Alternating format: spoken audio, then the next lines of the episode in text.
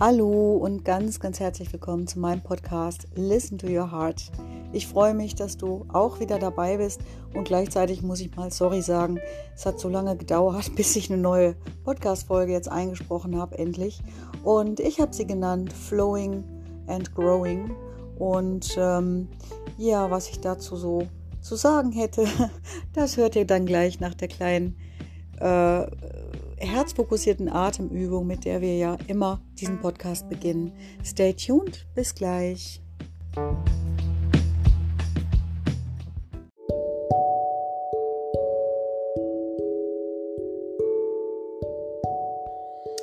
Ja, zu Beginn kannst du dich wieder einrichten an deinem Platz, wo du dich gerade in diesem Moment aufhältst.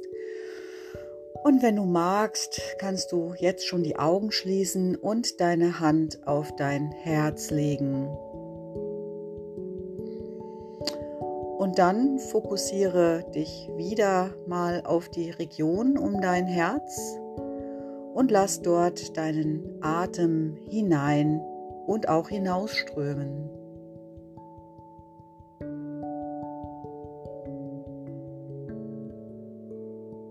Deinen Atem wie immer ein wenig langsamer und tiefer werden als gewöhnlich.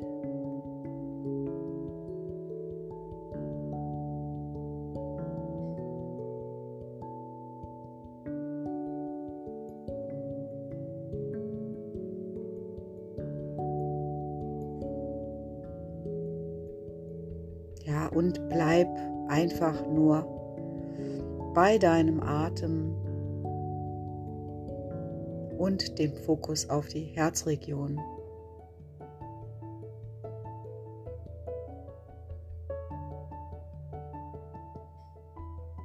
Du kannst alles loslassen mit dem Ausatmen, was du nicht mehr brauchst. Und kannst mit dem Einatmen alle Qualitäten zu dir hineinnehmen, die dir gerade gut tun, vielleicht Wachheit, Herzensruhe oder was auch immer du gerade gebrauchen kannst.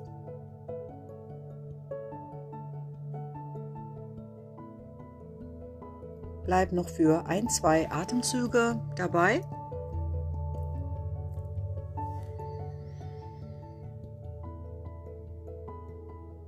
Dann öffne deine Augen wieder und finde zurück zu deinem ganz natürlichen Atemrhythmus.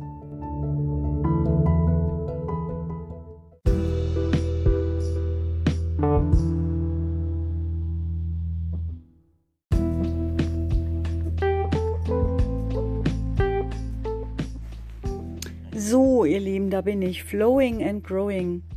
Ähm, ja, einfach im Flow des Lebens sein und ganz nebenbei wachsen. Ähm, ja, aus Erfahrungen lernen, Erfahrungen bewusst verarbeiten, vielleicht sogar. Ähm, und immer wieder, immer wieder Meisterschaft über sich selbst erlangen, an der einen oder anderen Stelle im Alltag. Ihr wisst wahrscheinlich, wovon ich spreche, denn ihr habt euch wieder zugeschaltet zu meinem kleinen, flauschigen Independent-Podcast, der nicht so sehr auf Quote abzielt, sondern der einfach, ja, der einfach so vor sich hin float, sage ich mal. Und äh, ja, direkt zu Beginn, ja, das wollte ich auf jeden Fall heute mal einstreuen. Ich, äh, ihr wisst ja, ich höre sehr, sehr gerne fest und flauschig den Podcast von Jan Böhmermann und Olli Schulz. Finde ihn einfach sehr genial. Und in der letzten Woche, da hat ich weiß nicht, wer von beiden, ob es jetzt Jan Böhmermann oder Olli Schulz gesagt hat, aber ähm, nein, es hat Olli gesagt, Olli Schulz. Also wenn du Bock hast, was zu machen im Leben, mach das einfach. Wirklich, no matter what the people say, wenn du da Lust drauf hast, dann mach das einfach. Und ihr könnt es euch nicht vorstellen, ich sag's jetzt einfach mal hier, ihr glaubt nicht, wie viel Leute ich im Umfeld habe habe ich einen Freund, der mir wöchentlich sagt, er würde ja nie einen Podcast machen und er wollte sich nicht so darstellen, das würde er niemals machen und wo ich denke so, Junge, du hast es mir jetzt 20 Mal gesagt, What, what's the point, what's your problem? Und dann denke ich mir, mach du doch einfach das, was du machen willst und lass mich doch einfach machen, wie ich das mache. Und ich sag's jetzt einfach mal, ähm, wisst ihr, nicht, dass es mich irgendwie anficht, aber es gibt auch Leute, die neidisch sind. Echt, wirklich, wirklich, wirklich wahr. Wenn du irgendwie kreativ bist und irgendwas äh, ja, hervorzauberst, sage ich jetzt mal einfach. Ähm, da gibt es so viele Leute, die das äh, kritisieren, die drüber quatschen, die das irgendwie zerreißen wollen. Und ähm, es ist kein Scherz. Und äh, andere F Menschen, andere Frauen auch, die werden das auch kennen. Und gerade Frauen untereinander, es ist leider so, wir können sehr, sehr stutenbissig sein. Umso mehr freue ich mich aber über ja, viel Wertschätzung. Freue mich, wenn Leute sagen, Mann, ich kann immer irgendwas mitnehmen aus deinem Podcast. Da freue ich mich drüber. Und wie gesagt, einen Podcast zu machen, das ist so unaufdringlich. Wenn es dir nicht gefällt, schalte einfach weg. Es gibt so viele Podcasts oder so viele andere Dinge, die du tun kannst. Ich bin da wirklich nicht böse. Ich bin da nicht so eitel. Nur wenn mir ja, Leute immer wieder sagen, dass sie niemals einen Podcast machen würden, dann denke ich mir, hey, go and tell it to the mountains. Entschuldigung, ich, ihr merkt schon, ich bin heute gerade ein bisschen, äh, bisschen auf Krawall gebürstet, aber nur, aber nicht wirklich. Also nur, äh, nur zum Schein. Ich bin gar nicht auf Krawall gebürstet, weil mir macht es einfach riesig Spaß, Podcasts zu machen. Mir macht es riesig Spaß äh, zu flowen und zu growen. Und ich freue mich einfach, dass ich das jetzt gerade wieder mal mit euch teilen darf. Genau.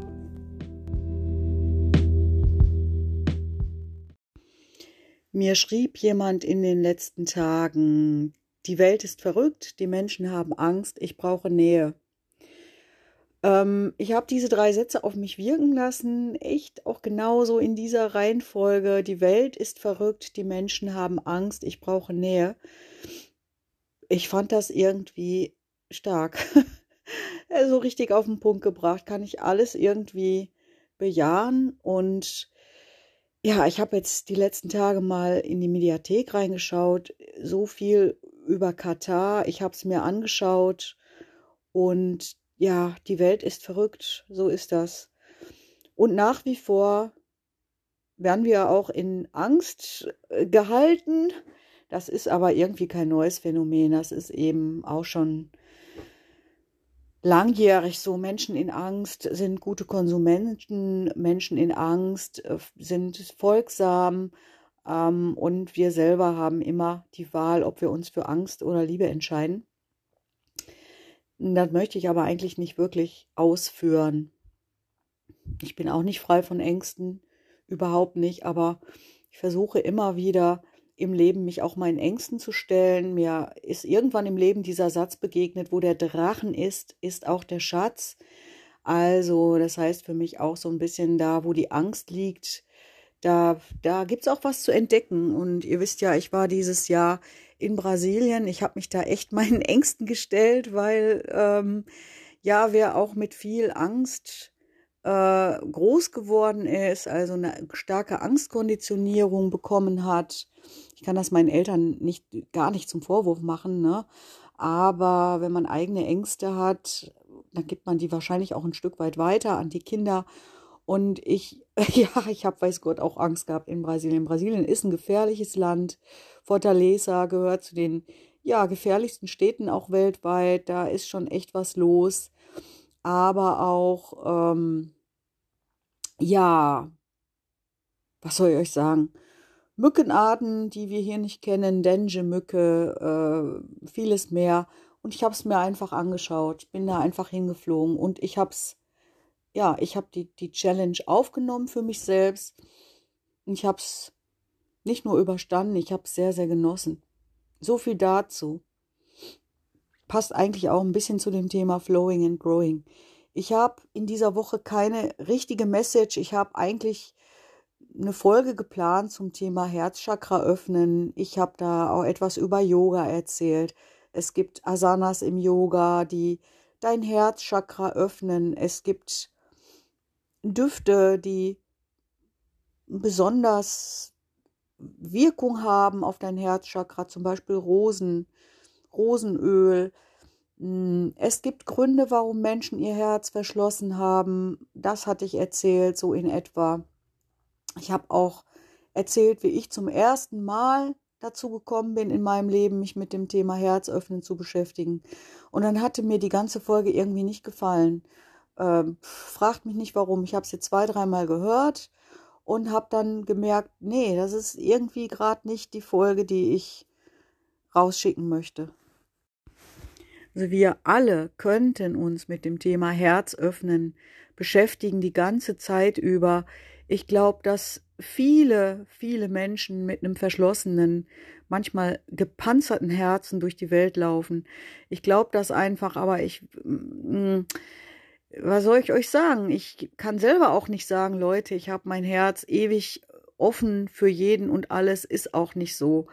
Mh, mm, blöderweise habe ich einfach ein Bewusstsein dafür, dass ich auch immer wieder mein Herz öffnen sollte und nicht zu verschlossen durchs, durchs Leben gehen sollte. Und ähm, ich gehöre möglicherweise auch zu den Menschen, die ein Stück weit mehr im Kopf sind, ne, von Hause aus und nicht im Herzen. Und deswegen bin ich eben umso glücklicher auch, dass ich diese Hard äh, Hardmath Coaching Sache mache. Es verbindet einfach Herz und Hirn miteinander. Es ist wirklich äh, der Missing Link für mein Leben und hat mir ganz, ganz viel gebracht. Aber so viel kann ich erzählen. Angefangen hat es natürlich vor vielen Jahren. Da hat ein Freund zu mir in einer bestimmten Situation ges äh, gesagt, ja, was sagt denn dein Herz dazu? Und ich sagte, bitte? Und er sagte, ja, dein Herz, leg mal deine Hand auf dein Herz. Und das habe ich dann getan. Und ja, was glaubt ihr, was mein Herz gesagt hat? Mein Herz hat nichts gesagt. Und der Freund hat gesagt, ja, das ist ganz normal. Wenn man halt nicht so oft auf sein Herz hört, sondern auch echt vielleicht mehr im Kopf ist und so, dann verstummt das Herz mehr und mehr. Es zieht sich auch zurück, ähnlich wie, äh, wie so ein Kind, was man nicht anhört. Es geht dann irgendwann in sein Zimmer und spielt mit sich alleine sozusagen. Und, ähm, und ich merkte so, ja, da könnte etwas dran sein. Und ich habe viel Körperarbeit gemacht. Ich habe jetzt gerade wieder meine ähm, Yoga-Praxis aufgenommen. Ich mache jetzt Vinyasa-Yoga und ich merke schon innerhalb kürzester Zeit, ja, wie viel mir das bringt und wie sehr mich das zu mir hinbringt. Und ähm, ich weiß gar nicht wieso. Doch, ich glaube, es ist, weil es so float, ja. Und seht ihr, da schließt sich wieder der Kreis, ne? Flowing and growing, das ist ja auch das Thema der heutigen Podcast-Folge. Und beim Vinyasa-Yoga geht es ja darum, das sind dann so Asanas miteinander so schön harmonisierend verbunden, dass es eben so richtig float. Und das gefällt mir richtig gut. Das wirkt bei mir klasse. Ja, ich habe viel Körperarbeit gemacht. Ich habe auch Tantra gemacht und auf einem Tantra-Workshop, da war also eingebettet in ein Ritual ähm, eine Übung dabei zum Herzchakra öffnen und ja, mein, ähm, mein Shiva, ihr wisst ja, sobald man, oder viele wissen es, wenn nicht, dann sage ich es hier mal, sobald man einen tantrischen Tempel betritt, wird man als Frau äh, zu Shakti und als Mann wird man zu Shiva. Und das hat damit zu tun, dass man das Tantra einfach auch Energiearbeit ist. Ja, es wird mit diesen Polen äh, Yin Yang mit dem Weiblichen, dem Männlichen wird gearbeitet sozusagen. Und jedenfalls mein Shiva hatte dann die Anweisung ähm, eingebettet in ein Ritual, mein Herzchakra zu öffnen und das ging so mit klopfenden Bewegungen. Und das hat bei mir so wehgetan. Ja, er hat auf meinem, auf meinem Herzchakra geklopft. Und ich habe dann gesagt, du, nicht so feste bitte. Au, das hat echt wehgetan. Und ich habe mich dann umgeschaut und habe gesehen, dass andere Shivas eigentlich sehr viel fester aufs Herzchakra geklopft haben. Aber ich war da sehr empfindlich in dem Bereich. Und dann kam auch jemand von der Crew, weil mein Shiva war jetzt auch etwas irritiert. Und ähm, es wurde dann gesagt, nee, nee, das ist schon richtig so. Und ich habe dann diesen Schmerz ausgehalten und nach ein paar Sekunden liefen dann die Tränen. Und da habe ich zum ersten Mal auch mal so richtig bewusst gemerkt, ja, wie viel unverdaute Gefühle da vielleicht verschlossen sind in dem Herzchakra und dass das natürlich den Energiefluss dann auch blockiert. Und die Chakrenlehre, Chakra heißt Rahat, kommt aus dem Sanskrit, äh, die besagt eben, dass die Energien dann optimal gut fließen können, wenn die Chakren alle geöffnet sind, gereinigt sind und so. Das ist natürlich eine ganz umfangreiche Lehre, diese Chakrenlehre. Da kann ich jetzt, da bin ich auch kein Experte dafür. Aber ähm, ja, ihr wisst, ich bin grundsätzlich offen für solche alternativen ähm, Heilmethoden, Heilverfahren. Und wenn wir ganz ehrlich sind, sind solche Verfahren natürlich viel älter als unsere Schulmedizin. Und ich habe mal irgendwo in einem Vortrag gehört, dass Tibeter, ja, das echt bestaunen, dass wir irgendwelche Chemikalien einem Menschen geben und dann davon ausgehen, dass er wieder gesund werden kann. Ja, auch hier möchte ich mal wieder sagen, ich habe es in meinem Buch auch oft erwähnt, ich habe überhaupt nichts gegen die Schulmedizin, besonders nicht da, wenn sie sich öffnet an manchen Stellen. Ihr wisst, ich habe, glaube ich, in der letzten Folge mal gesagt, es gibt ja auch die äh, Psychokardiologie, so dass ähm, Kardiologen auch inzwischen Zusammenhänge sehen, das Herz nicht nur als organischen äh, Muskel äh, anschauen, sondern da auch tiefer schauen. Und Harvard, die Harvard-Universität, die ist da immer ganz, ganz offen dafür. Und ich bin auch happy, dass da auch eine Öffnung passiert, wenn auch sehr langsam. Aber dass die Schulmedizin sich auch mehr und mehr öffnet und ein bisschen über den Tellerrand hinausschaut. Ich sage immer, wir sind nicht wir sind keine Autos, ne, die man in eine Werkstatt bringt und dann macht man die Motorhaube auf und nimmt was raus, setzt was Neues ein. Ich glaube, wir sind echt viel mehr. Okay, aber ich wollte ja nicht äh, über solche Dinge sprechen. Und wie gesagt, auch ich bin froh, dass es die Schulmedizin gibt. Auch ich habe schon Medikamente eingenommen in meinem Leben, wenn auch, äh, wenn ich auch an der einen oder Stelle gesehen habe, wow, da habe ich Missbrauch mit mir treiben lassen. Ich war damals einfach noch zu jung, um da Verantwortung übernehmen zu können, aber ich kann euch mal erzählen, dass ich so viel Antibiotika bekommen habe, schon als junge Frau. Ich hatte ähm, immer Bronchitiden, ja, Mehrzahl von Bronchitis. Ich hatte wirklich so viele Bronchitiden immer wieder und später auch Blasenentzündungen. Und ich habe so viel Antibiotika bekommen in meinem Leben, dass irgendwann echt mein Mikrobiom, also meine Darmflora, die war echt zerstört. Und ohne dass ich das wusste, was überhaupt hier mit mir los ist. Und das ist aber eine andere Geschichte. Und jeder hat so seine Krankheits- und Heilungsgeschichte. Und auch was dir im Außen passiert, glaube ich, an ja, an unerfreulichen Erlebnissen, Erfahrungen, das geht überein mit körperlichen Geschichten und jeder hat da seine ganz, ganz eigene Geschichte. Und ich freue mich immer auch, wenn Menschen mir ihre Krankheits- und Heilungsgeschichte erzählen.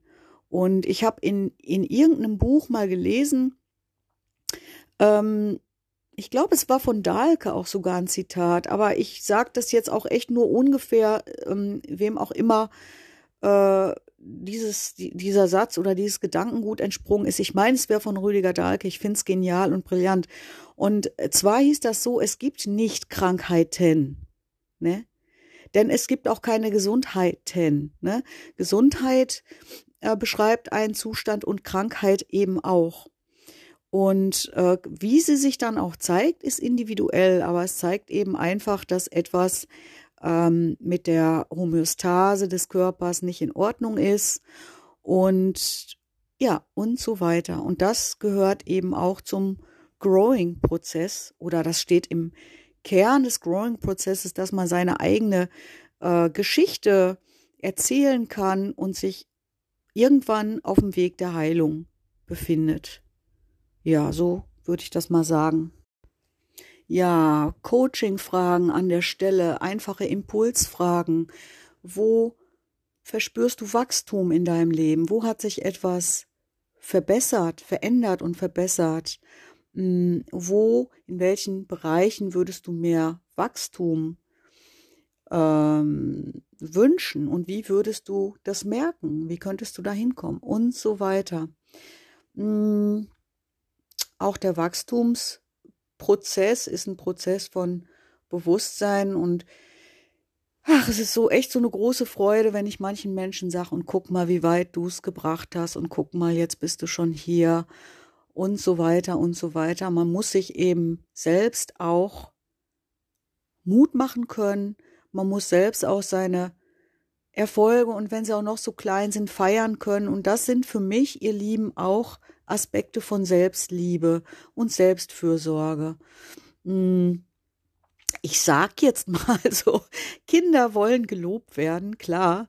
Und auch in dir ist ein Kind, was auch gern gelobt wird. Und wenn es von dir selbst kommt, weil jetzt bist du erwachsen und du brauchst es nicht mehr von außen, du kannst dir das selbst geben. Wenn du dich selbst loben kannst, wenn du selbst, ja, deine kleinen, viele, deine vielen kleinen Erfolge und deine Wachstumsprozesse sehen kannst, dann bist du echt auch auf einem guten Weg der Selbstliebe. Genau.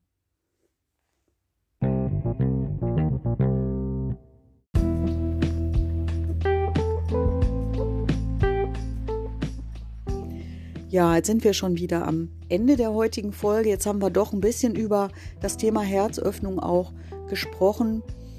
Ich glaube, wir Menschen, wir neigen einfach dazu, nur die guten Gefühle fühlen zu wollen, die unangenehmen Gefühle, die schmerzhaften, die unerwünschten, durchaus auch die Gefühle, die wir uns selbst nicht zugestehen können und wollen, weil wir ja eine bestimmte Wertehaltung in uns tragen. Diese Gesch äh, Gefühle, die spalten wir häufig ab, die kapseln wir ab und die haben mit diesem verschlossenen Herzen zu tun. Ähm, ja, so viel sei gesagt an der Stelle. Der fantastische Robert Beetz hat, glaube ich, auch mal gesagt, Gefühle sind wie Bonbons. Bonbons wollen gelutscht werden, Gefühle wollen gefühlt werden.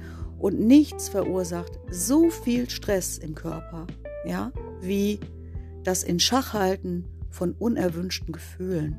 Ja? Das ist nochmal ein kleiner Satz aus meinem Coaching auch. Ja, nichtsdestotrotz sind wir am Ende der Sendung. Ich ähm, verlinke euch heute noch in den Show Notes eine kleine Playlist mit Liedern, die vielleicht auch dein Herz öffnen, weiß ich nicht.